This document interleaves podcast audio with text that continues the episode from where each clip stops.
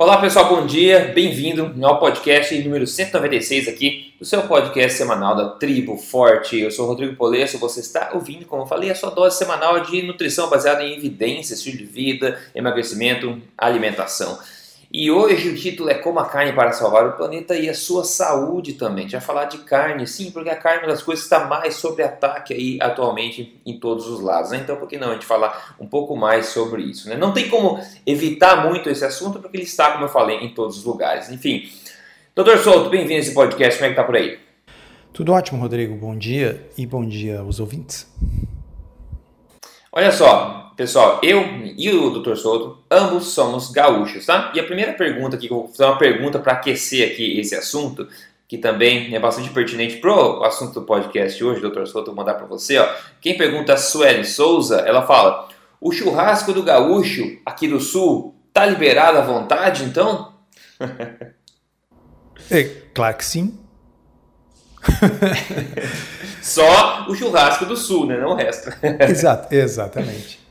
Mas então, olha só. Porque eu, então, é que as pessoas não acreditam, né? Como é que pode uma, o churrasco estar liberado se por mais de décadas aí o pessoal fala que a gente vai ter uma morte súbita do coração se comer muito? É, eu acho que, que por trás disso tem também um, um, um outro.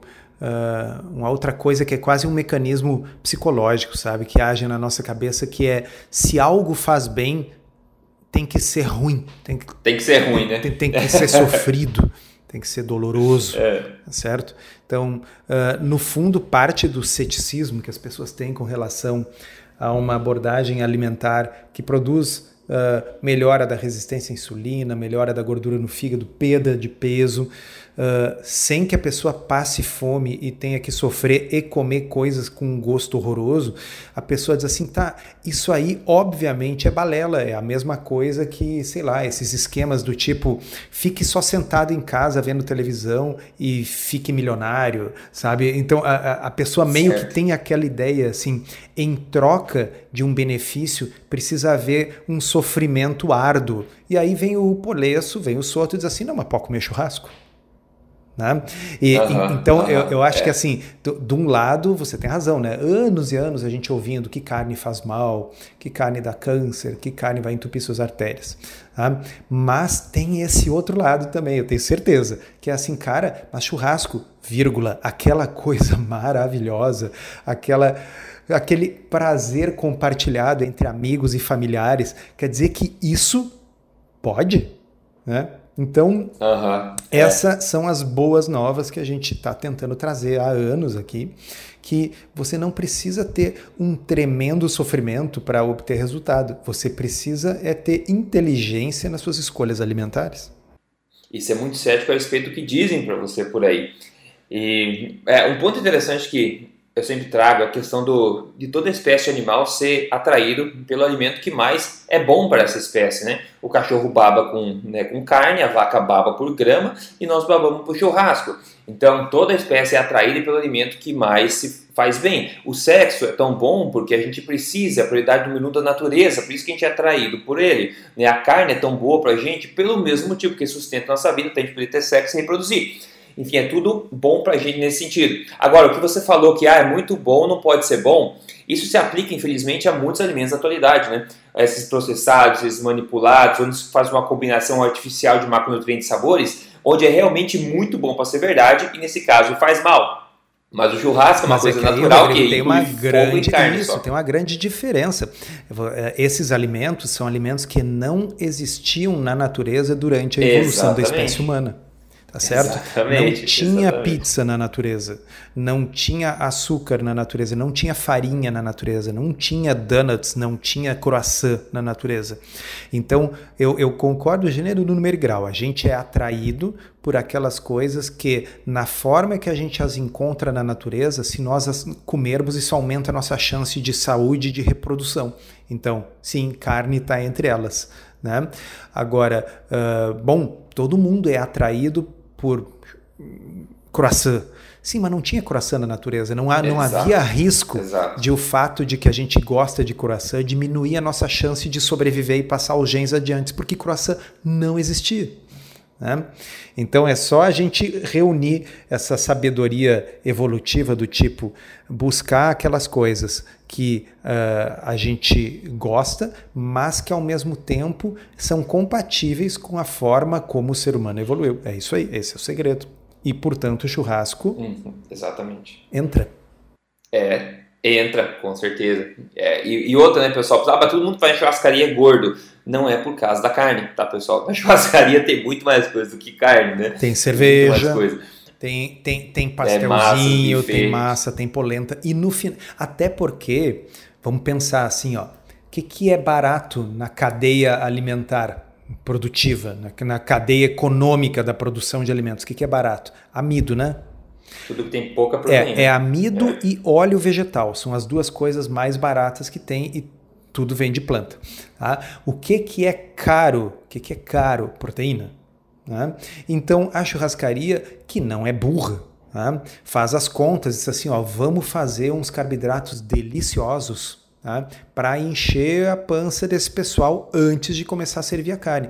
Então vai pastelzinho, vai coisa frita, né? Uh, vai uh, polenta e todas aquelas Lasanha coisas. Lasanha quatro queijos, essa Isso. é a maior matadora. Rondelli, não sei das quantas, de modo que quando finalmente vem a proteína, que é a parte nobre e cara da refeição, a fome já diminuiu muito, né?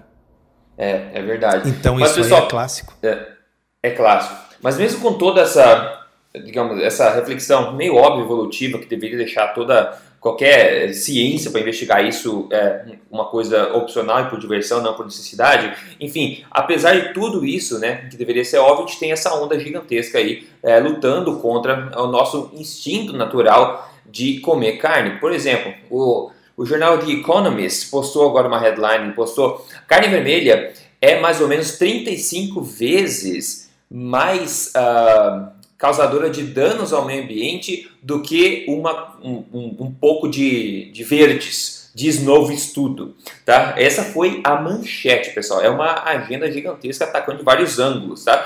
E eles falaram, ah, quanto que você é, vai ajudar o meio ambiente se você é, largar a mão da carne? Eles falaram, ah, se você se tornar vegano, pelo menos dois terços das refeições, você vai cortar as emissões de carbono em 60%, entendeu? Então eles escolheram o carbono aqui para dizer para você que a carne vermelha é 35 vezes mais causador de danos ao meio ambiente. Todo mundo que tem metade do cérebro e for fazer uma pesquisa rápida sobre essa questão de carbono vai ver rapidamente que isso não reflete a ciência da mesma forma que a carne reflete a ciência que causa problema. Esse é um outro assunto, tá? Mas é uma coisa que eles pegam ainda muito forte. E é basicamente o tema que a gente vai falar hoje, hoje aqui. Então, se não é a questão do meio ambiente que eles estão atacando, o carbono, que é uma coisa que sempre existiu, sempre vai existir. É, a Nina Teichels postou no, no Twitter também, ó, falo, adventistas acreditam que a Bíblia favorece o vegetarianismo, né? Ah, ela, porque sabe, por que ela falou isso? Porque saiu um artigo também falando que adventistas acreditam, é exatamente, adventistas acreditam que a Bíblia né, favorece o vegetarianismo. Então esse é outro motivo. Se você não acredita no ambiente, não acredita na saúde, pelo menos acredite na Bíblia. E ela nota que tem um, uma pessoa né, da, da igreja adventista sétimo dia, né, que é uma igreja vegetariana desde sempre, e essa pessoa faz parte do comitê das diretrizes alimentares americanas, tá? Então você acha que isso tem influência? Provavelmente sim, né? Então, maravilha. Só que saiu uma, uma notícia bacana que eu quero contar para vocês agora no jornal The Guardian.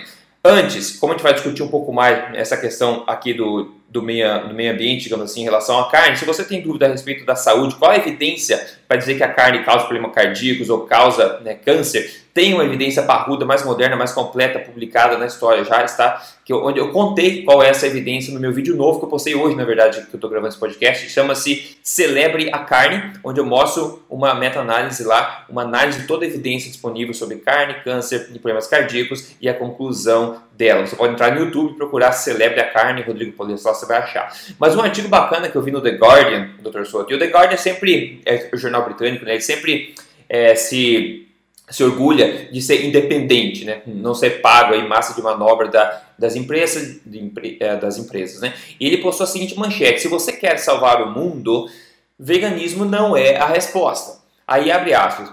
Ao invés de ser seduzido pela propaganda vegana a comer mais produtos feitos de soja, milho e grãos comerciais, nós deveríamos encorajar formas sustentáveis de produção de carne e laticínios baseados em sistemas tradicionais de rotação e pastagens. nós deveríamos, no mínimo, questionar a ética de continuar aumentando a demanda por grãos que requerem alto uso de fertilizantes, fungicidas, pesticidas e herbicidas, enquanto demonizando formas sustentáveis de criação de gado que pode recuperar o solo, a biodiversidade e sequestrar carbono. Lembrando que o Brasil é o maior exportador de carne do mundo e 80% do gado, pelo menos, como a doutora Ana Flávia falou, tecnista de, de Brasília, ela falou que 80% da criação do gado do Brasil é de pasto, é pastagem, como foi feito desde a evolução antes de Cristo ainda, tá? Os animais, eles continuam nesse artigo, abre aspas, os animais vivem em grupos naturais e andam por onde quiserem.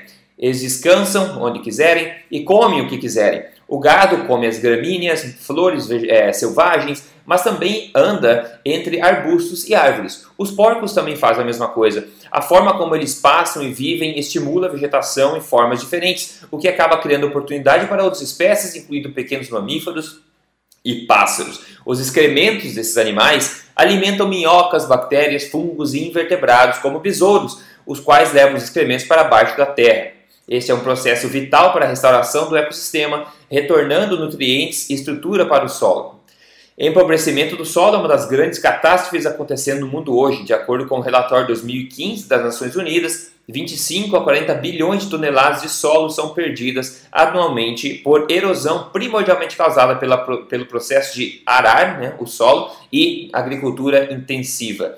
E é engraçado que justamente as Nações Unidas, que é essa organização que continua propagando esse besterol todo de carbono, promovendo o consumo de plantas, demonizando o consumo de carnes. Né? Sobre desertificação de solo, é, bom, eu vou deixar aqui para a segunda parte, pode falar depois. Doutor Soto, você vendo que eles estão falando basicamente que. É, na verdade, deixa eu continuar, tá? isso aqui, deixa eu continuar porque vai fazer mais sentido se eu falar o seguinte, ó. Essa outra parte eu acho muito interessante, ó. Nossa ecologia evoluiu com grandes herbívoros, com grupos livres de auroques, que é a vaca ancestral, né? cavalos selvagens, viados, bisão, javalis e muitos outros animais. Estas são espécies que interagem com o meio ambiente para sustentar e promover a vida. Usando herbívoros como parte do ciclo agropecuário, pode nos levar muito longe e tornar a agricultura realmente sustentável. É, então o que eu queria dizer basicamente o que eles estão dizendo, né? Que a gente voltar a deixar o gado viver como a mãe natureza, né? quis que existisse, como no passado, como ainda existe nessas áreas, as grasslands, as áreas de pastagem natural, etc. Animais vivem livres, comendo as gramíneas, soltando excrementos, que são alimentar, alimentos depois as, as bactérias, as coisas, e acaba reciclando e mantendo esse ecossistema, prevenindo desertificação do solo e tudo mais. E eles dizem que é uma, uma forma sustentável de acontecer. Eu tendo a acreditar por quê? Porque é assim que sempre aconteceu no planeta Terra, né, por 4,5 bilhões de anos. A gente está aqui ainda, existem solo, animais ainda e tem sido feito dessa forma. O que eles estão demonizando aqui é o real problema que parece ser, e é na verdade, se a gente olhar a estatística de desertificação de solo, tem países que estão sofrendo muito mais com isso do que outros, mas é principalmente causado por esse, essa cultura intensiva, na verdade, que é o que? É a base da alimentação que eles querem promover para a gente para salvar o planeta, né? digamos, vegetarianismo e veganismo. Então, doutor Souto, é, é, um monte de informação aí mais é, de alto nível, digamos assim, em relação ao consumo de carne, também consumo de grãos, etc.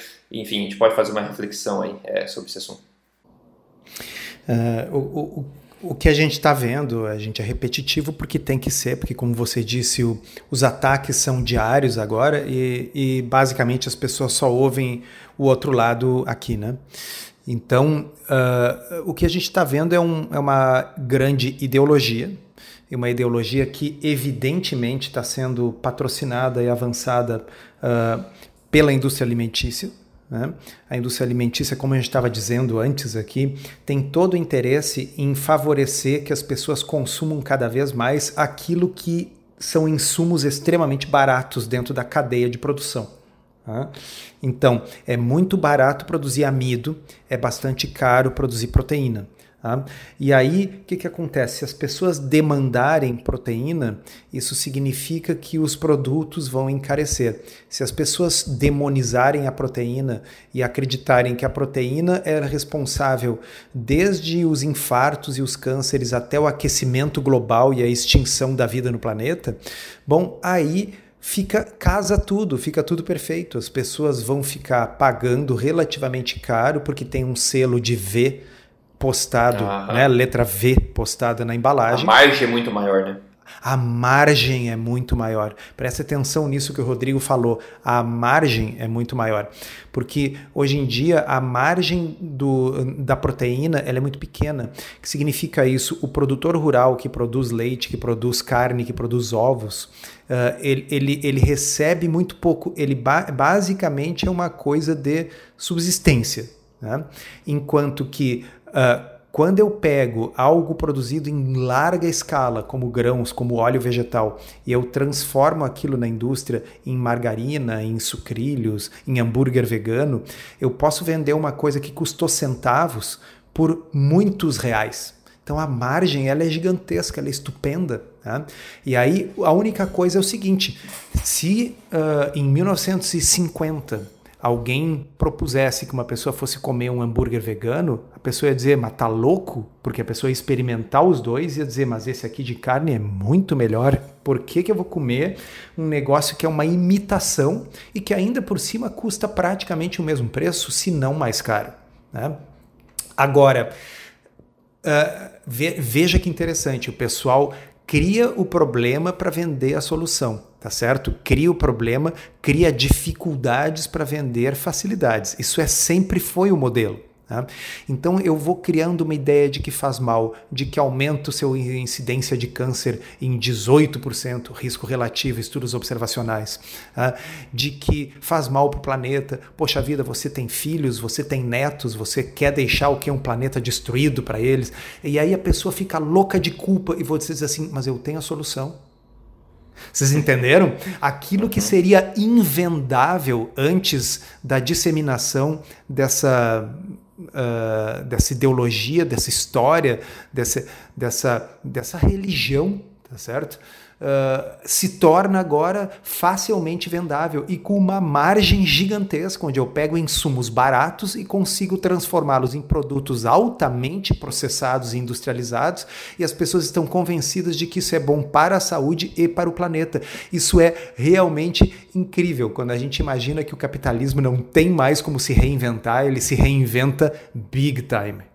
Muito. E as pessoas se sentem, assim, é uma reação é, visceral quando você, para muitas pessoas, quando você é, fala mal do veganismo ou você defende a carne. As pessoas não chegam nem a pensar de tão boa que foi essa propaganda, de quanto essas pessoas foram marteladas na cabeça com essa ideia. Elas aceitam como uma verdade absoluta e elas reagem imediatamente quando você fala contra isso, né? Imediatamente, sem pensar de tanto que elas compram essa ideia. Sim, porque está surgindo uma geração agora que aprendeu essas coisas junto com a tabuada, tá certo? É, é. tá surgindo uma, sabe, a pessoa diz assim, quanto é 6 vezes 7? Ou segunda pergunta é, uh, comer carne é bom para o ambiente? Bom, é, as duas respostas é. vêm no automático, cara, foram aprendidas no mesmo período.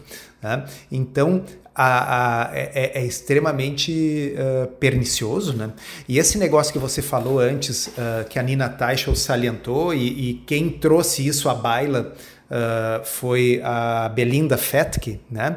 A Belinda é, é, é esposa do Gary Fetke, que era um cirurgião da Tasmânia, na, na Austrália, um cirurgião ortopédico, que o cara estava cada vez amputando mais pernas, porque o diabetes estava se tornando um problema cada vez maior. E aí o Gary Fetk resolveu fazer o impensável, dizer para essas pessoas comerem menos açúcar e menos farinha. E aí as pessoas começaram a melhorar. Ele foi processado pelo órgão Uh, que, que, é o mesmo lá que cuida de nutrição e medicina, né? foi proibido de falar no assunto, ele foi literalmente proibido de dizer para diabéticos uh, que eles não deveriam comer açúcar. E aí, nesse meio tempo, a Belinda assumiu o site dele e continuou postando, já que ele não podia falar. Bom, como ela não era profissional de saúde, ela podia falar o que ela quisesse. Ah, e aí a Belinda foi atrás e ela descobriu que a denúncia tinha sido feita então por um corpo de nutricionistas lá na, na Austrália e que esse corpo de nutricionistas estava semeado de adventistas do sétimo dia. Tá? Uh, e aí ela foi fuçando na história e ela viu que desde o início da Associação Americana de Nutrição, a Associação Americana de Nutrição já tinha pessoas, a, a, a fundadora da Associação Americana de Nutrição era uma adventista do sétimo dia, tá? e esse pessoal tem uma posição religiosa contra a carne. E eles Literalmente. têm... É, exatamente. E eles têm... Uh, uh, universidades inteiras e uma das famosas universidades é a Universidade de Loma Linda, na Califórnia, que é uma universidade adventista que basicamente tudo que sai de lá é para dizer que carne faz mal e tal, mas seria mais ou menos uh, como você uh, esperar, enfim, que qualquer outra Uh, vamos imaginar que tem dois times de futebol, tá? E aí você tem um, um, deles que é dono de uma universidade e você vai esperar que saiam estudos falando bem do time rival, tá certo? É, é, é um nível de conflito de interesse gigante, é um nível de conflito de interesse gigante. Então, existe um componente, quando a gente diz religioso, aqui é religioso de verdade por trás disso aí. E, ao mesmo tempo, alia-se à indústria alimentícia, porque para a indústria isso caiu do céu, né? no pun intended, mas caiu do céu. e, uh, então, quando vocês forem olhar lá, quem são os patrocinadores da Escola de Saúde Pública de Harvard, onde o Willett e o Frank Hu passam falando mal da carne, é a Cargill, é, é a Kellogg's, é a Nestlé, estão todos lá patrocinando. Né? É, e, é. Então, é, é, é, complicado porque a gente parece às vezes meio maluco, assim como se a gente estivesse falando de teorias de conspiração. A única coisa é que tudo isso que a gente está falando é verificável, né? E a Belinda Fett, que inclusive gosta de botar as referências bibliográficas, ela mostra lá os estudos, né? É, é, é, muito interessante os estudos que você olha lá no final lá. Fulano é uh, professor e tal na Universidade de Loma Linda, fulano. Então ela, ela mostra assim, olha aqui as vinculações dessas pessoas. E essa história de que se não me engano, é a Ellen White, que foi a fundadora da Associação Americana uh, de Nutrição, que ela era adventista, isso, isso não é segredo, isso tem biografias explicando e tal. Como a gente já falou aqui no podcast, ela era pupila do Kellogg, e o Kellogg Exato. foi o cara que inventou o cereal matinal, porque ele estava convencido que a carne ia fazer as pessoas se masturbarem muito, uh -huh. que elas precisavam comer algo é. que tirasse o desejo delas. E aí ele inventou o cereal, né? É, é, se colocar no YouTube a verdade sobre o cereal matinal, eu acho que era escuro verdade. Eu gravei um vídeo sobre isso contando a história do Kellogg, para quem não acredita. Vocês nunca mais vão olhar um cereal matinal com os mesmos olhos, tá? Digita cereal matinal Rodrigo, Rodrigo lá. Oi. Tu sabe que uh, o, o, mais curioso é o seguinte. Uh, eu não sou religioso, mas assim, para quem uh, der uma estudada na Bíblia, uh, tem algumas coisas ah, que, é? vão, que, vão, contra isso aí. Tá? Então, eu vou ler para vocês, ouvintes, uh -huh. o capítulo 4 do Gênesis. Tá? capítulo 4, Gênesis, capítulo 4, versículo 1. Adão teve relações com Eva, sua mulher, e ela engravidou e deu à luz a Caim.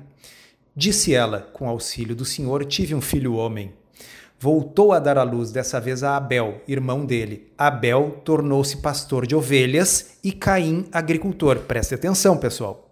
Tá? Abel tornou-se pastor de ovelhas e Caim agricultor. Passado algum tempo, Caim, que era o quê?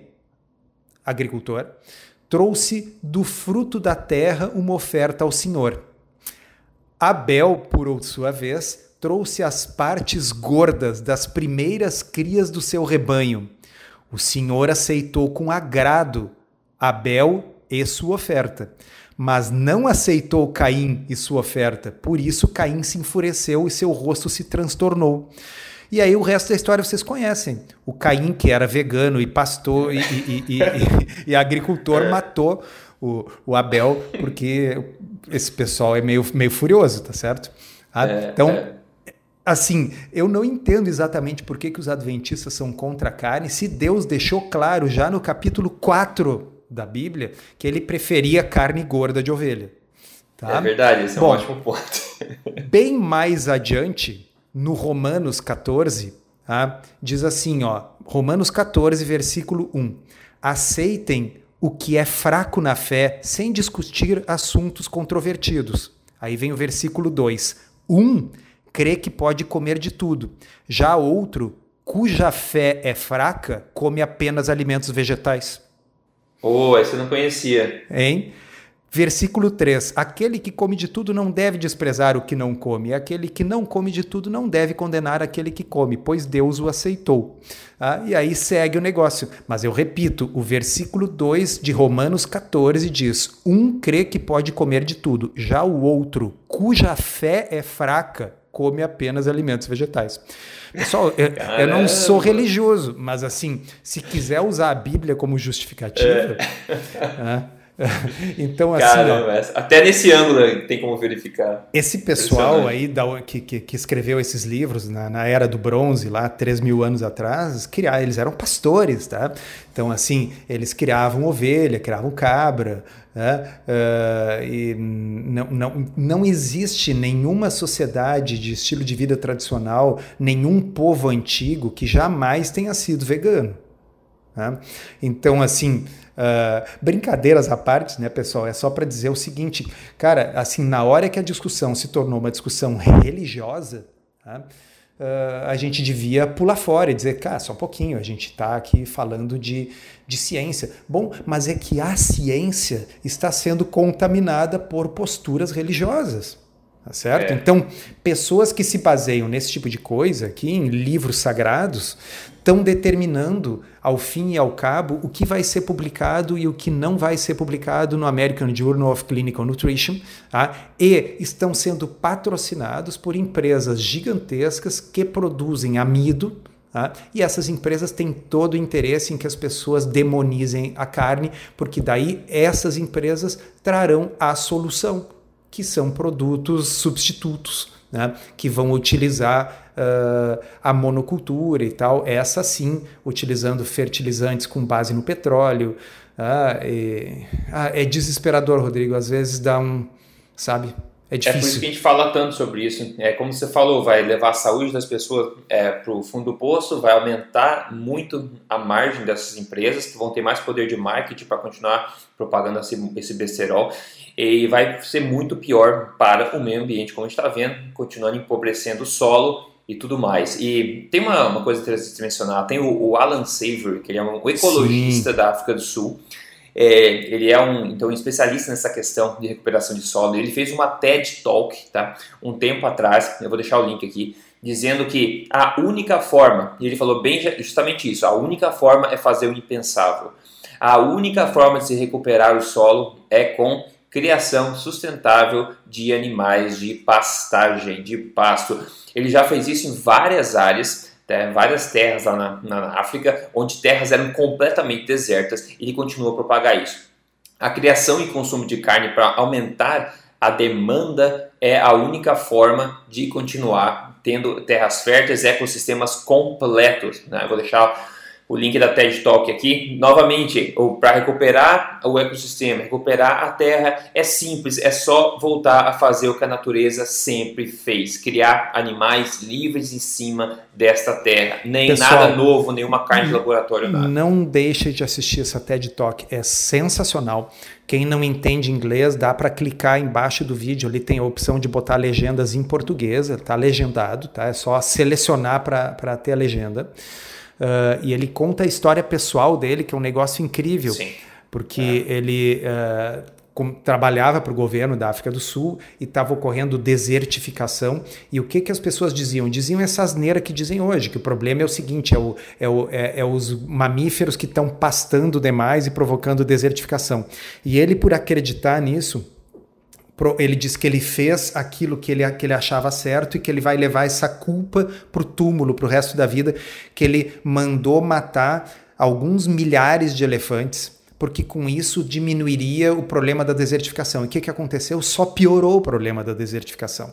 E aí ele descobriu o quê? Que os ruminantes são essenciais para reverter a desertificação. Ou seja, se você quer melhorar o ambiente, diminuir a desertificação, fixar carbono no solo, tudo isso você precisa de mais animais, mais ruminantes. E ele uhum. explica e ele tem uma fundação dedicada a isso e as imagens do TED Talk de áreas que estavam desertificadas e de como essas áreas se recuperaram depois que o gado foi para lá. Esse gado que parece que está destruindo o mundo, vocês olhem a TED Talk e vejam ali o que, que é a realidade. E outra coisa, você que está nos ouvindo aí, escutando o podcast dentro do carro, dentro do Uber, na cidade, você olha para tudo que está ao seu redor, vê esses escapamentos todos, guarde isso. Aí quando você for viajar, for para praia, for para serra, for para o interior, vocês veem as vaquinhas pastando lá e aí vocês digam para si mesmo, o que está causando poluição e degradação ambiental são esses bichinhos e não os carros onde nós estamos andando. Só isso, é. só quero que você pense. É, é um pensamento bom, é um pensamento bom. Mas, uh, enfim, só para deixar a sementinha aí, não é o CO2 dos carros que está causando problema, tudo bem. Vamos pedir para a próxima, continuar aqui, mas é verdade. É... Ah, e outra coisa, pessoal, as vacas estão causando problema, todo ser humano quando ele respira e expira, ele expira CO2. Todo ser humano, tá? E vegano, na minha opinião, expira mais.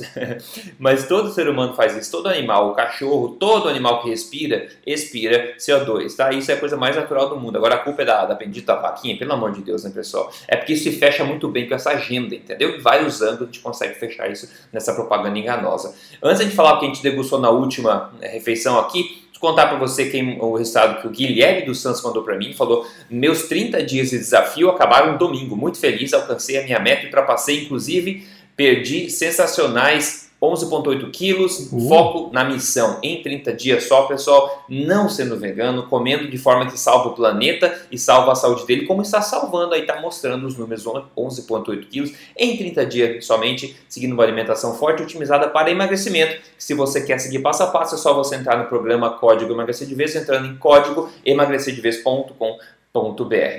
Maravilha!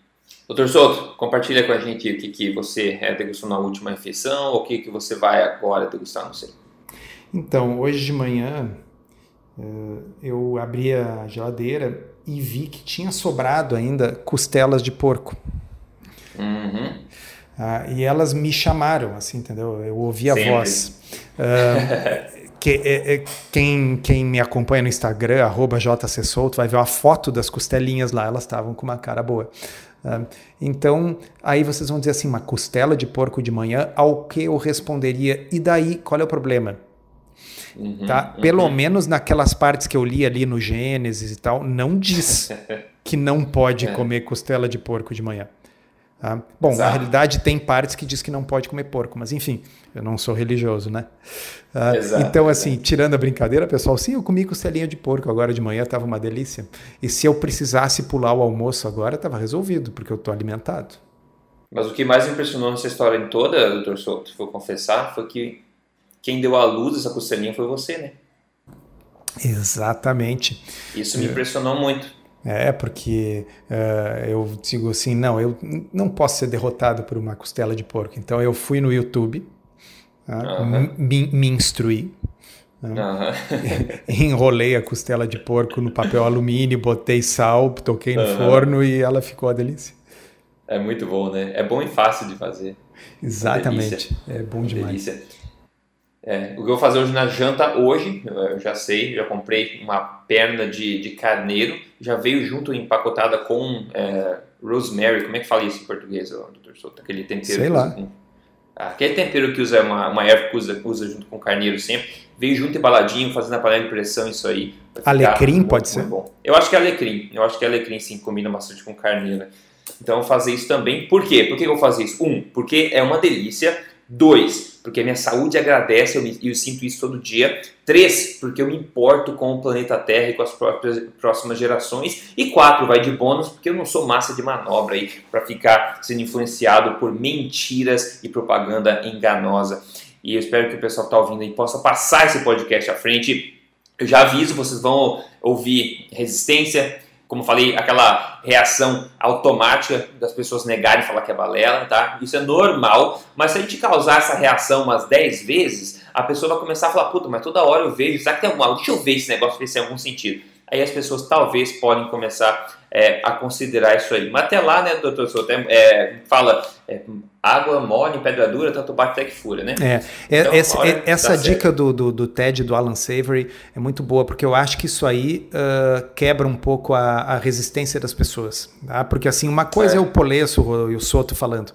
O Savory ele é um cientista reconhecido, é um TED Talk, todo mundo que fala no TED Talk, enfim, já, já dá uma, uma noção assim mais de autoridade, né? É. E ele conta a história, ele conta como, né, tudo isso que eu falei e mostra o antes e depois de diferentes ecossistemas com a reintrodução de animais. Então eu acho que talvez a primeira coisa que vocês devam fazer é mandar para os conhecidos, para os amigos, o link desse TED Talk. Eu botei esse TED Talk no meu blog na época, uh, tá lá ainda, uh, mas uh, eu acho que na época não estava legendado em português, mas agora tá. Então fica bem uhum. fácil. Ótimo, ótimo, ótimo. É isso aí, pessoal. Siga lá no Instagram, siga Rodrigo Polesso lá, siga o Dr. Souto, JC Souto, é ablc.org.br também. Faça parte aí dessa, desse grupo de energia positiva que eleva ciência e não ideologia como prioridade. Maravilha, pessoal. No mais, é isso aí. Um grande abraço para todo mundo. Obrigado pela atenção. A gente se fala na próxima, no próximo capítulo aqui do podcast. Dr. Souto, obrigado. A gente se fala. Até lá, até a próxima.